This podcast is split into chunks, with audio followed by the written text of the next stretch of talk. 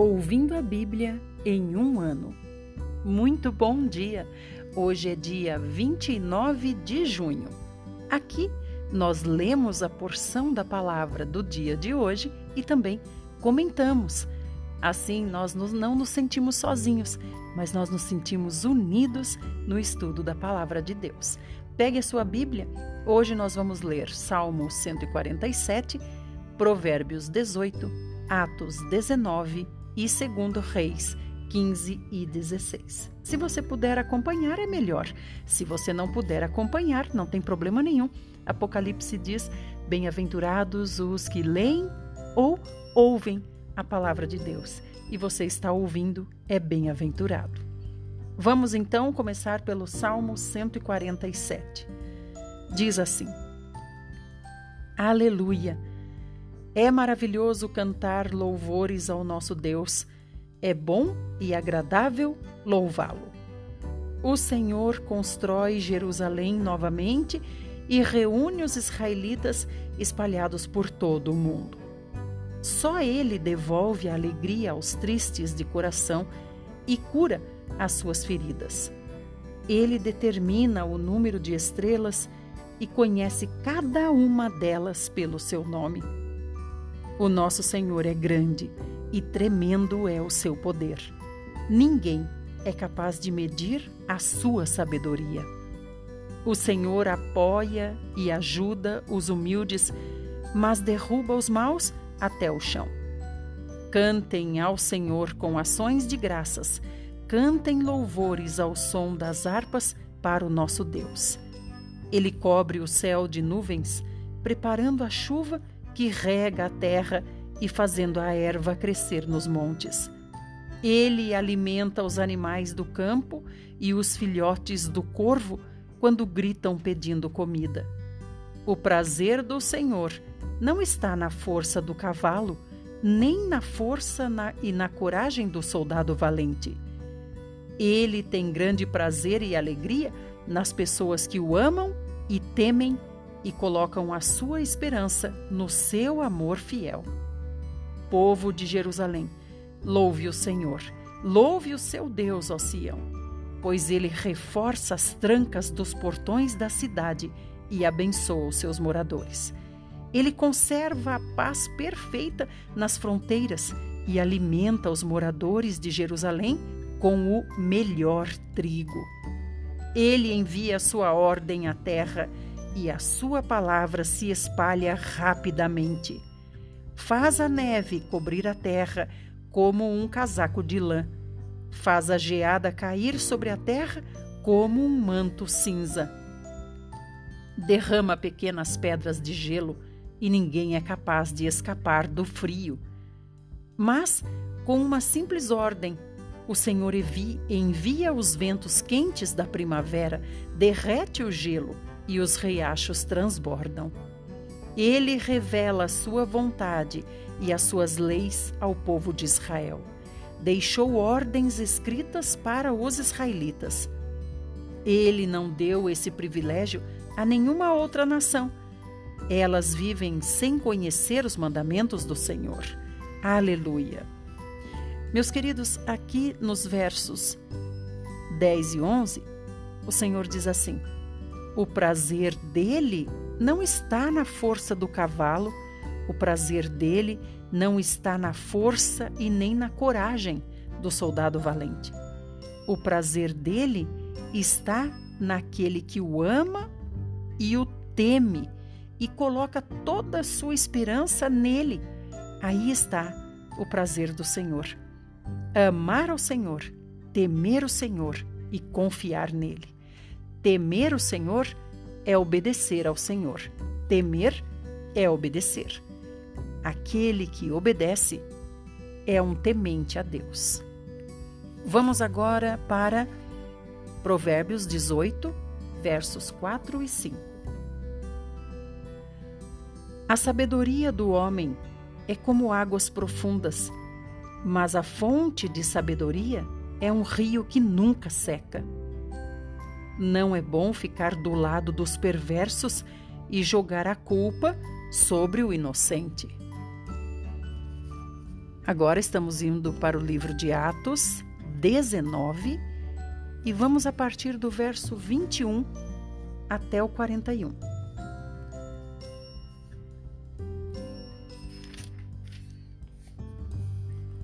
Depois disso, Paulo sentiu-se impulsionado pelo Espírito a passar pela Macedônia e a Caia antes de voltar a Jerusalém.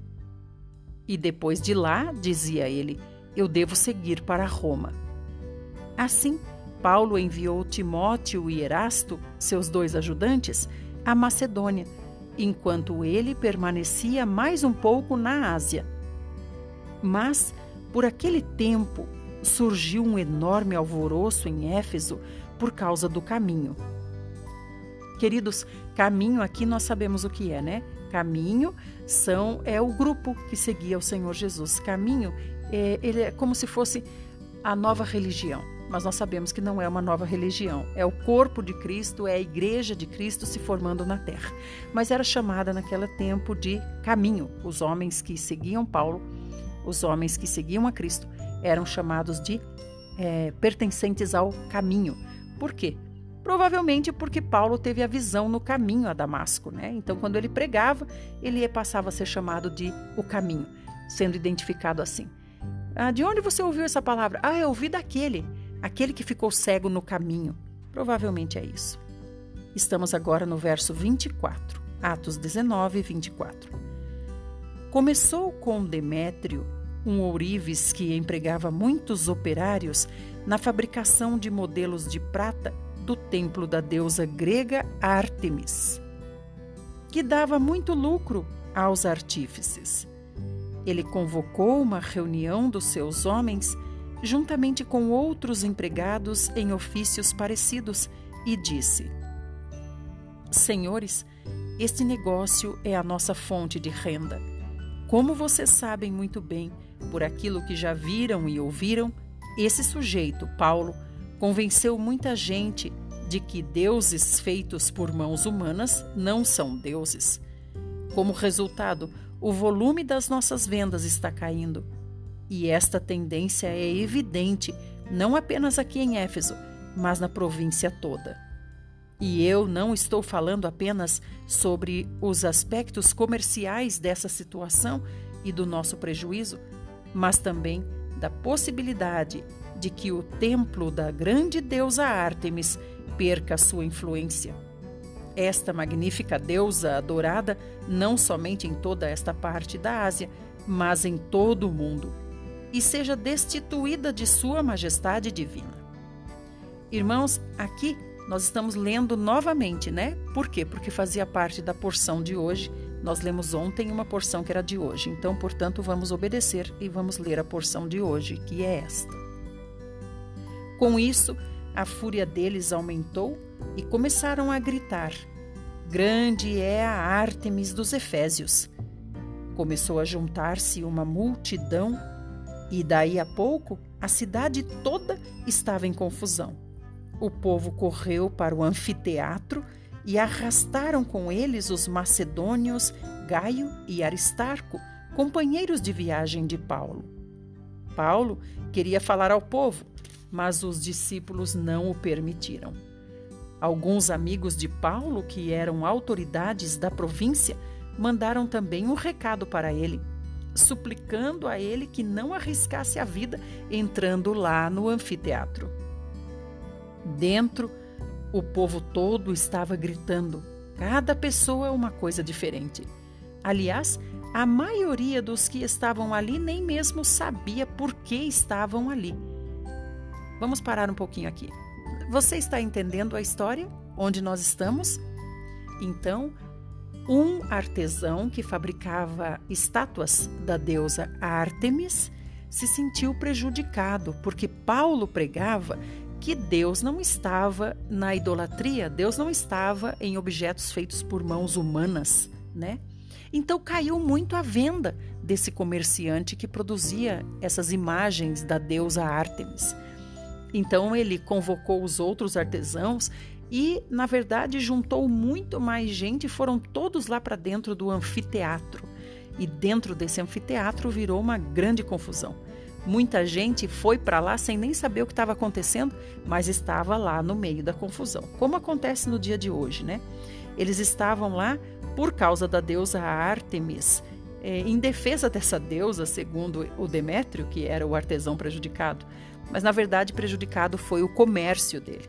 E Paulo queria ir lá para defender os dois macedônios. Os dois macedônios que estavam ajudando Paulo foram arrastados lá para dentro também do anfiteatro. Mas o Senhor não permitiu que nenhum mal fizessem a ele, mas a eles. Mas Paulo queria ir lá para dentro. No entanto, os seus amigos seguraram Paulo para que ele não fosse. Se ele fosse, provavelmente perderia sua vida. Estamos agora no verso 33. Alguns judeus descobriram Alexandre no meio da multidão e o empurraram para a frente. Ele fez sinal pedindo silêncio e tentou falar com a intenção de fazer a sua defesa diante do povo. Mas quando a multidão percebeu que ele era judeu, todos começaram a gritar novamente por cerca de duas horas. Grande é a Ártemis dos Efésios! Grande é a Ártemis dos Efésios! Nessa passagem aqui, queridos, Alexandre, ele não é cristão, ele é judeu. Não diz aqui judaizante, ele é um judeu. E aí ele foi empurrado para frente de todo mundo para ele falar alguma coisa, para ver se acabava aquela confusão. Mas quando o povo que era pagão, que era da deusa Ártemis, viu que ele era judeu, que ele era uma pessoa que também era contra, né, a idolatria, começaram a gritar mais alto ainda, por duas, por duas horas, que grande era a deusa deles, a deusa dos pagãos, a deusa Ártemis. Verso 35. Por fim, o escrivão da cidade conseguiu silêncio e falou: Homens de Éfeso, disse ele, todo mundo sabe que Éfeso é o centro da religião da grande Ártemis, cuja imagem caiu do céu para nós. E já que isto é um fato sem discussão, vocês não devem ficar perturbados. Digam o que disserem e não façam nada sem pensar primeiro. Todavia, vocês trouxeram aqui estes homens que não roubaram nada do templo da deusa Ártemis, nem difamaram a deusa. Se Demétrio e seus companheiros de profissão têm alguma queixa contra eles, os tribunais estão abertos normalmente e os juízes podem cuidar do caso bem depressa. Deixem que eles tratem do assunto pelos meios legais. E se há queixas a respeito de outros assuntos, elas podem ser apresentadas nas reuniões regulares da Assembleia da cidade, conforme a lei. Pois corremos o perigo de ser acusados pelo governo romano por causa deste tumulto de hoje, visto que não existe motivo para ele. E se Roma exigir uma explicação, eu nem sei o que dizer. Com isto, ele mandou todos embora e encerrou a assembleia. Vamos comentar um pouquinho aqui. Você está vendo aqui que, embora o tumulto né, tivesse um fundo religioso, quem conseguiu apaziguar foi um político né? Foi aqui um que era, o que que ele era? Esse era era um contador, né? Não estou conseguindo encontrar aqui agora e não quero deixar vocês esperando que eu busque. Mas ele não era de religião nenhuma e ele conseguiu apaziguar o povo. E ele falou que se Demétrio tinha reclamação para fazer a, a, com relação à perda nas vendas que ele estava tendo, ele que procurasse os meios legais. Muito bem, então agora nós vamos para segundo livro de Reis, capítulos 15 e 16.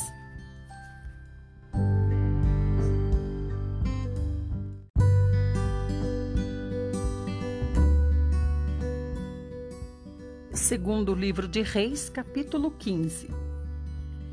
No vigésimo sétimo ano do reinado de Jeroboão em Israel, Uzias filho de Amazias, começou a reinar em Judá. Ele tinha 16 anos de idade quando se tornou rei e reinou 52 anos em Jerusalém. Sua mãe se chamava Jecolias e era natural de Jerusalém. Vamos parar um pouquinho para nos localizar na história? Nós estamos vindo aqui de uma sucessão de reis que alguns até obedeciam em parte o Senhor, outros não obedeciam em nada ao Senhor, mas reinava a idolatria no meio deles, né? Os postes ídolos, até templos pagãos. E aqui no verso 26 de 2 Reis 14 diz assim que o Senhor viu que era grande o sofrimento de Israel, tanto dos escravos quanto dos livres, e não havia ninguém para socorrer o povo. Então Deus teve misericórdia. Deus não tinha dito ainda que apagaria o nome de Israel da face da terra, de modo que ele usou o rei Jeroboão, filho de Joás, para salvar a nação. Então agora nós vamos continuar aqui. Nós estamos vendo aqui que o reinado de Jeroboão em Israel começou e agora ele é filho de Amazias. E agora nós vamos ver como vai ser esse reinado dele. O Senhor amados, isso que nós precisamos entender. O Senhor permite que a disciplina venha, mas o Senhor não tolera que a disciplina vá além daquilo que ele ordenou. Então, aqui diz: o Senhor viu que era grande o sofrimento de Israel. Então, o Senhor resolveu agora intervir, porque estava indo além de sua disciplina. Então, agora nós estamos em 15:2. Ele tinha 16 anos de idade quando se tornou rei e reinou 52 anos em Jerusalém. Sua mãe se chamava Jecolias e era natural de Jerusalém. Uzias foi um bom rei e agradou ao Senhor, assim como seu pai Amazias. Mas, da mesma maneira que os reis anteriores, não destruiu os altares idólatras que havia nas colinas, onde o povo oferecia sacrifícios e queimava incenso. Vamos parar um pouquinho. Teve um rei aqui antes que destruiu os, os templos idólatras. Pelo menos um templo ele citou aqui que ele destruiu. Então agora aqui está dizendo que os postes ídolos ainda continuavam, né? Ele não destruiu os altares idólatras que havia nas colinas. Esses altares estão há muito tempo nas colinas. Vários reis passam por Israel e não destroem esses altares. Verso 5: O Senhor o feriu com lepra e ele foi com essa doença até o dia da sua morte. Por isso, morava sozinho numa casa. Seu filho Jotão tomava conta do palácio e governava no lugar do rei. Os demais acontecimentos da história de Uzias estão registrados no livro da história dos reis de Judá. Quando Uzias morreu, foi sepultado com seus pais na cidade de Davi, e em seu lugar reinou seu filho Jotão. No 38º ano do reinado de Uzias em Judá, Zacarias, filho de Jeroboão, começou a reinar em Israel e em Samaria. Seu reinado durou seis meses. Zacarias fez o que era mal aos olhos do Senhor, como os reis anteriores pertencentes à sua família. Como Jeroboão, filho de Nebate, ele estimulou Israel a cometer os mesmos pecados.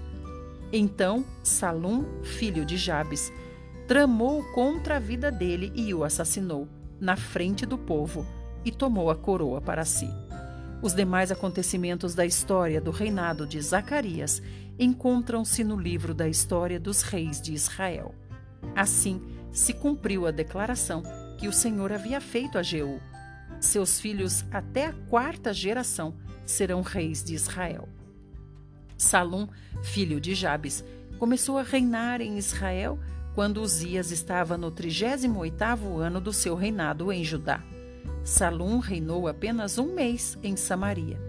Então, Menahem, filho de Gade, veio de Tirza a Samaria, assassinou Salum, filho de Jabes, e se apossou do trono. Os demais acontecimentos a respeito do rei Salum e da trama que liderou estão registrados no livro da história dos reis de Israel. Queridos, deixa eu parar para falar um pouquinho aqui. Nós estamos vendo aqui apenas o registro dos reis que passaram, certo? Então o Senhor quer nos mostrar aqui como houveram muitos reis, né? E o Senhor não estava com nenhum deles. Muitos reis se passaram. Ele está apenas aqui nos mostrando quantos reis passaram. Quantos reis tiveram a oportunidade e não souberam aproveitar a oportunidade porque quiseram agir segundo o seu eu e não segundo Deus. E eles tinham um exemplo para seguir a Deus, tinham um exemplo de papai Davi e de muitos outros, mas se recusaram. Estamos em 2 Reis 15, 16. Manaém destruiu a cidade de Tífisa e os arredores da cidade, porque os seus moradores se recusaram a aceitá-lo como rei. Matou a população inteira e mandou rasgar o ventre de todas as mulheres que estavam grávidas. Vocês estão vendo aqui porque que Deus acha importante registrar isso para nós? Para nós vermos a tirania dos reis que estão passando pelas doze tribos de Israel. São reis que estão sendo postos para governar o povo de Deus. Olha aqui que rei é esse. A que ponto estavam distantes de Deus. Olha o quanto eles tinham abandonado a Deus, a ponto de fazer essas crueldades, né? Rasgar o ventre das mulheres grávidas. Senhor Jesus. Verso 17. Quando Azarias estava no 39 ano do seu reinado em Judá, Menahem, filho de Gade, começou a reinar em Israel, e a duração do seu reinado em Samaria foi de dez anos. Menahem fez o que era mal aos olhos do Senhor. Ele fez a mesma coisa que Jeroboão, filho de Nebate, havia feito muitos anos antes, e com isso levou o povo de Israel a cometer os mesmos pecados. Então, Tiglat-Pileser, rei da Assíria, invadiu o país Contudo, Manaém lhe deu um presente de 35 mil quilos de prata. Satisfeito com o presente, o rei da Assíria voltou para sua terra. Menahem cobrou esse dinheiro dos ricos e poderosos, obrigando cada um a pagar 600 gramas de prata como um imposto especial para o pagamento ao rei da Assíria. Os demais acontecimentos da história de Menahem estão escritos no livro da história dos reis de Israel. Menahem morreu e foi enterrado com os seus antepassados, e o povo e o novo rei foi o filho, seu filho Pecaías. Aqui nós estamos vendo esse Menahem, por exemplo, né? Só para a gente entender o que Deus quer nos dizer.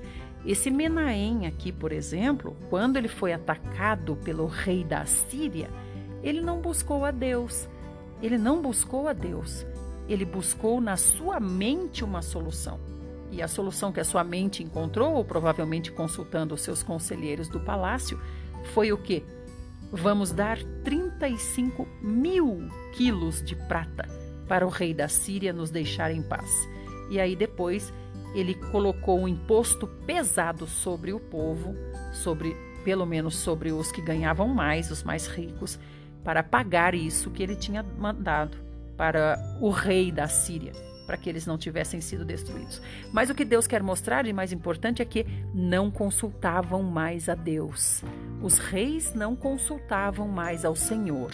Isso que ele quer mostrar. Verso 23.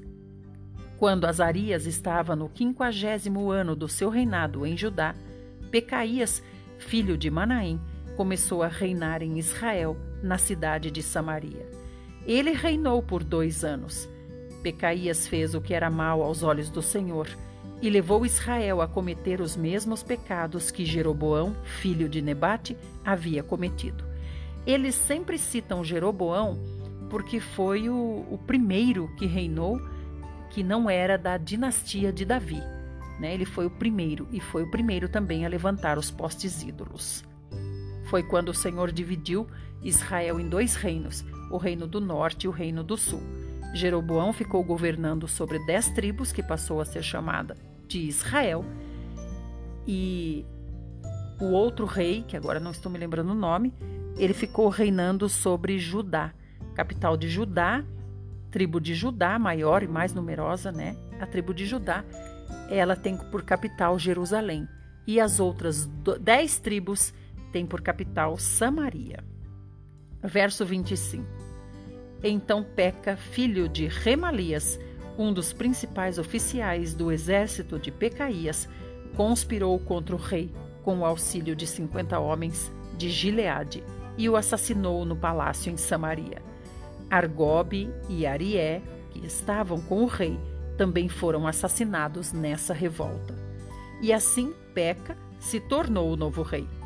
Os demais acontecimentos da história de Pecaías estão registrados no livro da história dos reis de Israel. Quando Azarias estava no quinquagésimo segundo ano do seu reinado em Judá, Peca, filho de Remalias, começou a reinar em Israel, na cidade de Samaria. Ele reinou por vinte anos. Peca também fez o que era mal aos olhos do Senhor, e não se desviou dos pecados de Jeroboão, filho de Nebate, que levou todo o povo de Israel ao pecado. 29. Foi durante o reinado de Peca que Tiglat-Pileser, rei da Assíria, dirigiu um ataque contra Israel.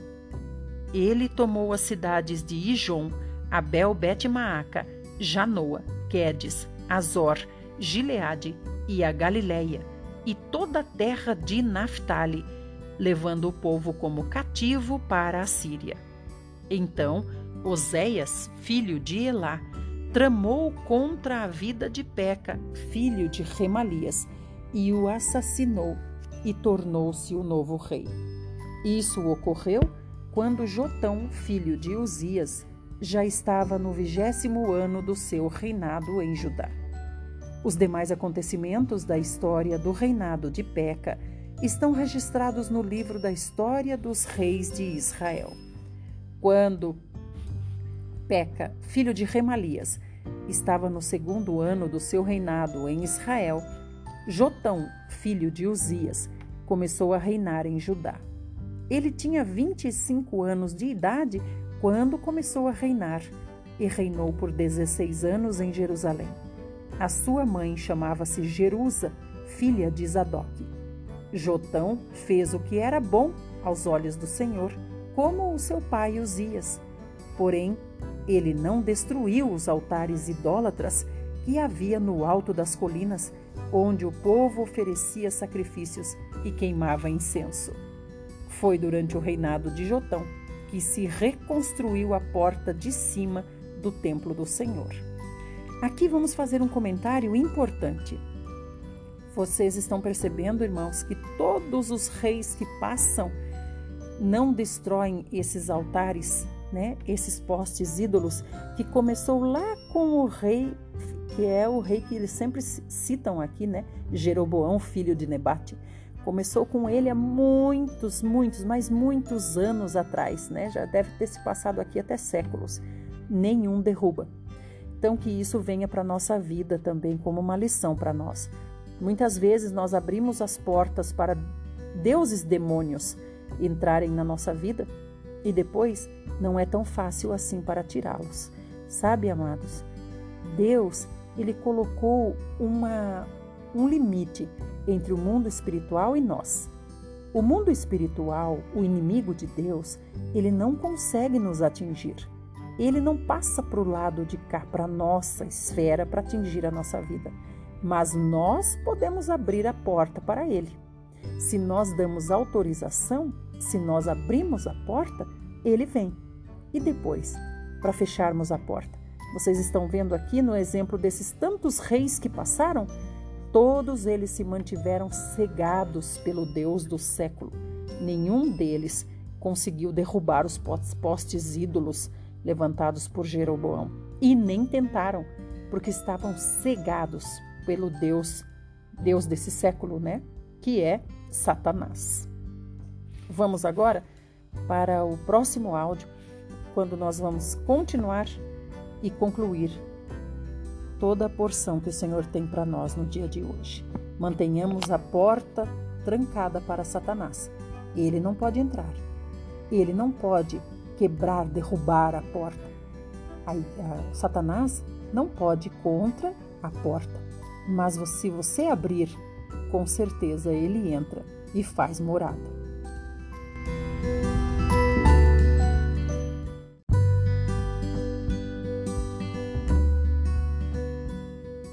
Parte 3. Estamos em 2 Reis 15, verso 36. Os demais acontecimentos do reinado de Jotão e tudo o que fez estão escritos no livro da história dos reis de Judá. Naqueles dias, o Senhor enviou Rezim, rei da Síria, e Peca, filho de Remalias, para atacar Judá. Jotão morreu e foi sepultado junto aos outros reis de Judá na cidade de Davi, seu antepassado. Acás, seu filho, tornou-se rei em seu lugar. Capítulo 16 Quando Peca, filho de Remalias, estava no décimo sexto ano do seu reinado em Israel, Acás, filho de Jotão, começou a reinar em Judá. Acás começou a reinar quando tinha 20 anos de idade. Ele reinou 16 anos em Jerusalém.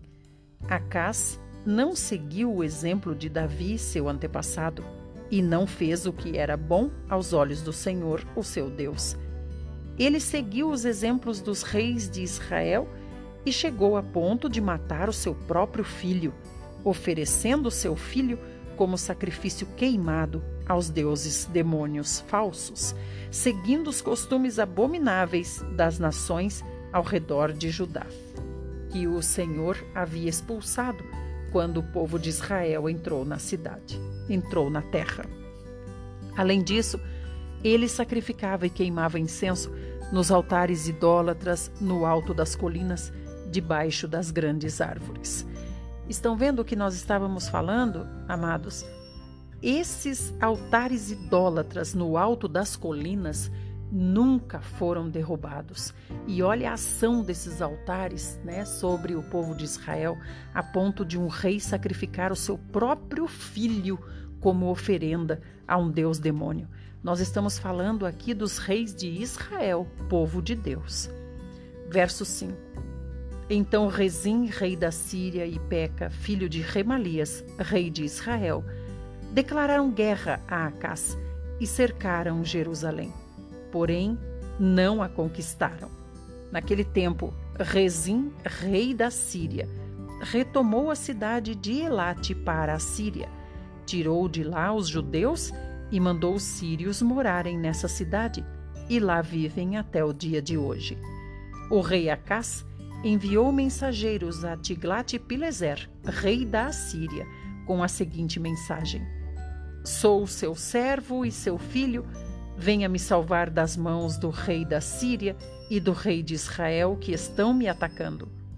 Acás pegou a prata e o ouro do templo e dos cofres reais e mandou como pagamento ao rei da Assíria. Diante disso, os assírios atacaram Damasco, a capital da Síria. Levaram embora a população da cidade como escravos para morar em Kir e mataram Rezim, rei da Síria. Vamos conversar um pouquinho a respeito disso que está acontecendo aqui. Um rei do povo de Deus, Acás, rei do povo de Deus, está aqui contratando outro rei, né, de um povo pagão, para ir contra o seu inimigo. Vocês estão vendo? Não aparece nem de longe aqui o nome do Senhor. Vamos consultar ao Senhor, vamos ver qual é a vontade do Senhor, vamos nos lembrar do Senhor dos nossos pais, o Deus de Abraão, Isaac e Jacó. Vamos nos lembrar do Senhor, o Deus de papai Davi. Nenhum deles comenta isso, nenhum rei comenta isso. E aqui, esse rei, mais uma vez, pagou, contratou esse outro rei mercenário para ir contra o seu inimigo. Então, o rei da Assíria venceu o rei da Síria, contratado por Acás. Verso 10. Então o rei Acás foi a Damasco a fim de encontrar-se com o rei de Tiglat, rei Tiglat-Pileser. Enquanto estava ali, viu um altar no templo dos deuses daquela cidade. Ele anotou as medidas do altar, fez uma planta e a enviou ao sacerdote Urias, com uma descrição detalhada para sua construção. O sacerdote Urias construiu um altar conforme as instruções que o rei Acás havia enviado de Damasco. Deixou tudo preparado para o rei. Quando Acás voltou de Damasco, viu o altar e o inaugurou, oferecendo sacrifícios sobre esse altar. O rei apresentou um sacrifício queimado e uma oferta de cereais, despejou sobre ele uma oferta de bebida e espalhou sobre ele o sangue das ofertas de paz. Depois, retirou o altar de bronze da frente do templo do Senhor. Esse altar ficava entre a entrada do templo do Senhor e o novo altar.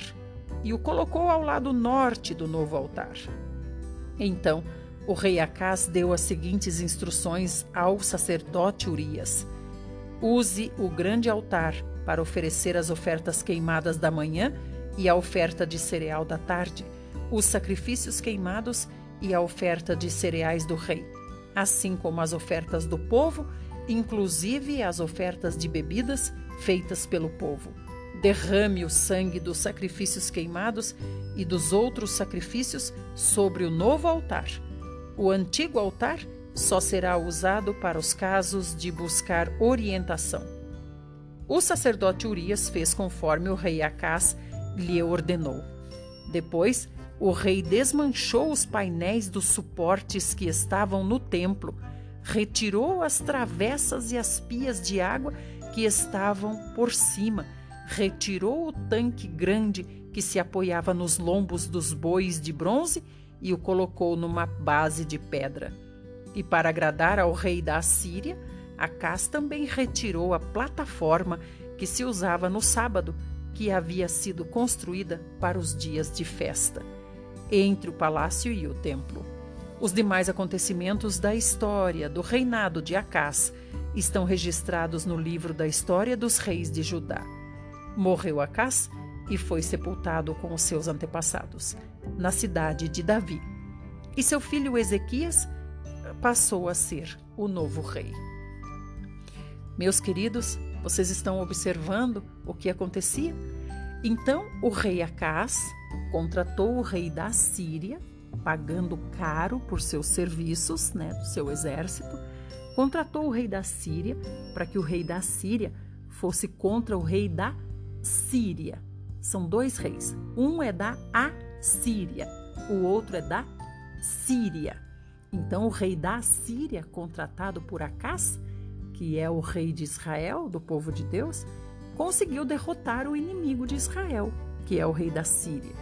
E aí, além de pagar né, todo, todos os, todas, todo o tesouro que ele tinha prometido para o rei da Síria, o rei Acás foi lá visitar o rei da Síria, né? Foi lá visitar para agradecer e para elogiar o bom trabalho dele contra o seu inimigo. Aí o que aconteceu? O rei Acás chegou lá viu um templo e quando ele viu esse templo de um deus pagão, dedicado a um deus pagão, deus demônio do rei da Assíria, ele, para agradar o rei da Assíria, ele disse o seguinte: Eu vou copiar todas as medidas desse templo aqui, desse templo maravilhoso aqui, rei da Assíria. Olha, nós temos que seguir o mesmo Deus que você segue, porque o Deus que você segue deu a vitória a você contra os nossos inimigos. Então o rei Acás tirou todas as medidas do templo e mandou para quem? Para o profeta Urias, profeta de Deus. E o que, que o profeta de Deus fez? Cumpriu a ordem do rei, construiu um templo pagão e, inclusive, tirou, desmontou né, parte do templo de Deus para usar as coisas, as peças, no templo pagão. Então, amados, nós percebemos aqui a que ponto chegava a desobediência dos reis que estavam sobre Israel e que isso sirva de exemplo também para nós. O que Deus quer nos dizer com todas essas histórias que ele nos conta?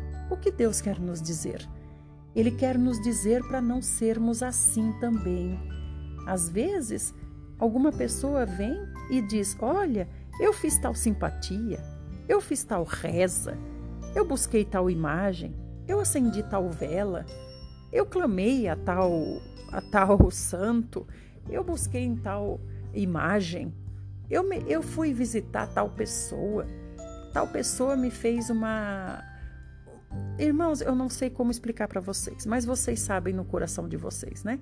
Eu busquei alguém que não era de Deus, e essa pessoa me disse que de, de, de determinada forma dá certo. E aí o que, que eu faço? Eu trago para dentro da minha casa. Eu tiro o templo de Deus da minha casa e coloco esse templo pagão na minha casa, porque eu sou movido pelo que os outros dizem, como aqui o rei da Síria. E olha que o rei da Síria nem falou para Acás, faça igual a mim. Acás é que achou muito bom e disse: Eu vou levar para minha casa. Vou levar para minha casa porque é muito bom. Meus queridos, nós terminamos aqui a nossa porção de hoje aprendendo que não devemos abrir a porta da nossa casa para deuses, demônios que vêm visando apenas nos afastar de Deus, colocando o seu poste ídolo nas colinas da nossa casa. Se nós abrirmos as portas, depois só o Senhor poderá tirar esse demônio do nosso meio.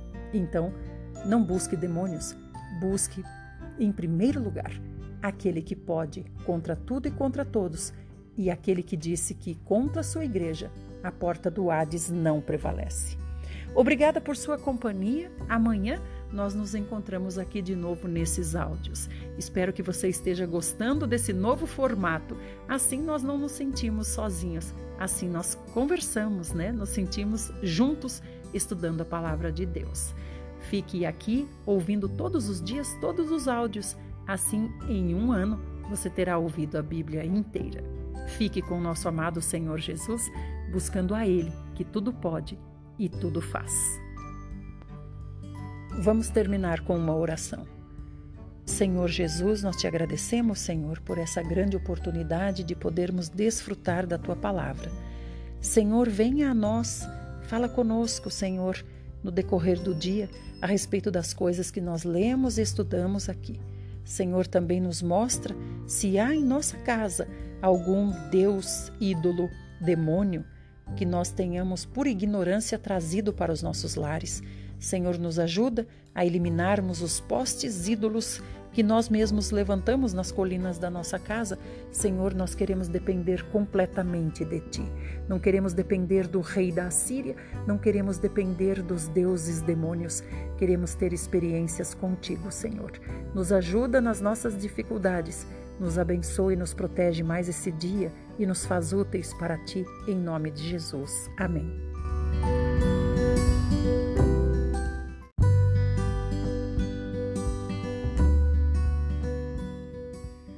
Livro Lições para o Viver Cristão. Tema: O Corpo de Cristo. Página 335. Uma igreja numa cidade deve incluir todos os filhos de Deus naquela cidade. A igreja toma o corpo de Cristo como unidade básica. Se outros irmãos e irmãs não vierem, isso é com eles. Porém, a igreja não deve impor outra condição sobre qualquer pessoa além da necessidade do reconhecimento do corpo. O corpo é o único requisito para se formar uma igreja. Ela não pode ser menor do que o corpo de Cristo. Em outras palavras, quem pertencer a Cristo deve estar na igreja. Quem estiver no corpo de Cristo não pode ser rejeitado. Todavia, aceitar alguém que não esteja no corpo de Cristo ou acolher incrédulos é ir além do corpo. Isso não mais seria a Igreja de Cristo, seria uma organização de confusão. Em suma, algo que esteja aquém ou vá além do corpo de Cristo não é a igreja. Em 1 Coríntios 12, 12 e 13, vemos: Porque assim como o corpo é um e tem muitos membros, e todos os membros, sendo muitos, constituem um só corpo, assim também com respeito a Cristo. Pois em um só Espírito todos nós fomos batizados em um corpo quer judeus, quer gregos, quer escravos, quer livres. E a todos, todos nós, foi dado beber de um só Espírito. Vimos que a igreja provém de Cristo. Agora queremos ver como ela é uma no Espírito Santo. A igreja procede de Cristo. Isso fala de sua origem. Cada cristão possui uma nova vida. A vida única de Cristo tem se tornado milho, milhões de cristãos. João 12 fala de um grão de trigo que cai na terra e morre e produz muito fruto. Todos os grãos produzidos a partir do único grão têm a mesma essência do grão original. Um grão tornou-se muitos, e os muitos grãos procedem daquele único grão. Como então podem os muitos cristãos que possuem a mesma vida tornar-se o corpo de Cristo? Aí é que entra o trabalhar do Espírito Santo. O único Cristo tornou-se milhões de cristãos.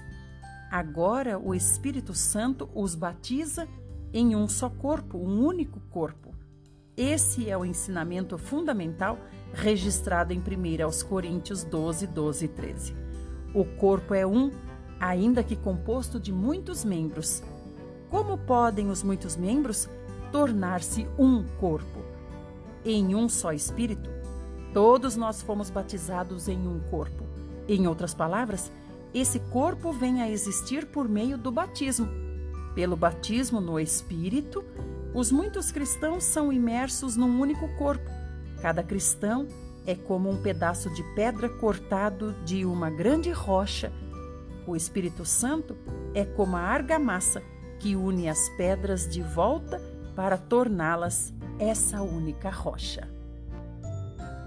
O corpo de Cristo tem dois princípios básicos. Além daquilo que procede de Cristo, não existe o corpo. Além do operar do Espírito Santo, não existe o corpo. Deve haver primeiro o batismo e o encher do Espírito. Os filhos de Deus devem todos ser batizados pelo Espírito a fim de se tornarem o corpo. Isso foi o que aconteceu em Atos 2, no dia de Pentecostes. Muitos receberam a vida do Senhor e se tornaram seus muitos membros. Então, o Senhor os batizou por meio do Espírito Santo num único corpo. Aqueles que conhecem o Senhor e o Espírito Santo também conhecerão esse único corpo. Existem muitos membros no corpo humano, porém a cabeça os governa todos através dos nervos. Semelhantemente, a cabeça da igreja une os muitos membros em um corpo por intermédio do Espírito Santo. A igreja procede de Cristo e é formada num único corpo Espírito, no Espírito Santo. A comunhão e o relacionamento entre os cristãos devem ser baseados tomando-se a posição de corpo de Cristo. Não temos outro relacionamento além do que há nessa base. Não estamos ligados uns aos outros porque somos judeus ou porque somos gregos.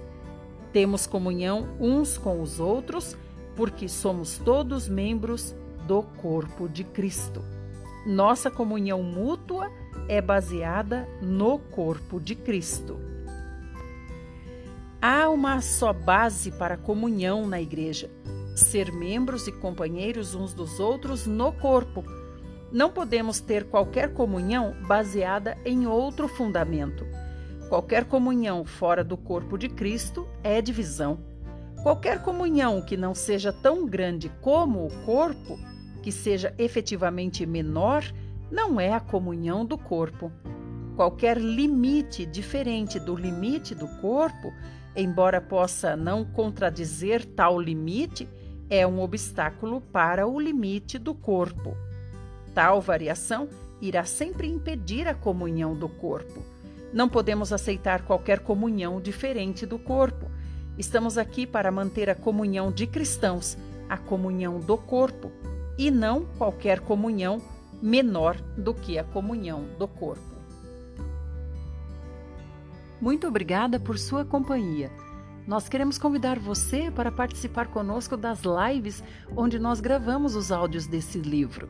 As lives acontecem no Instagram Watchman todos os dias às 6 horas da manhã. Até lá!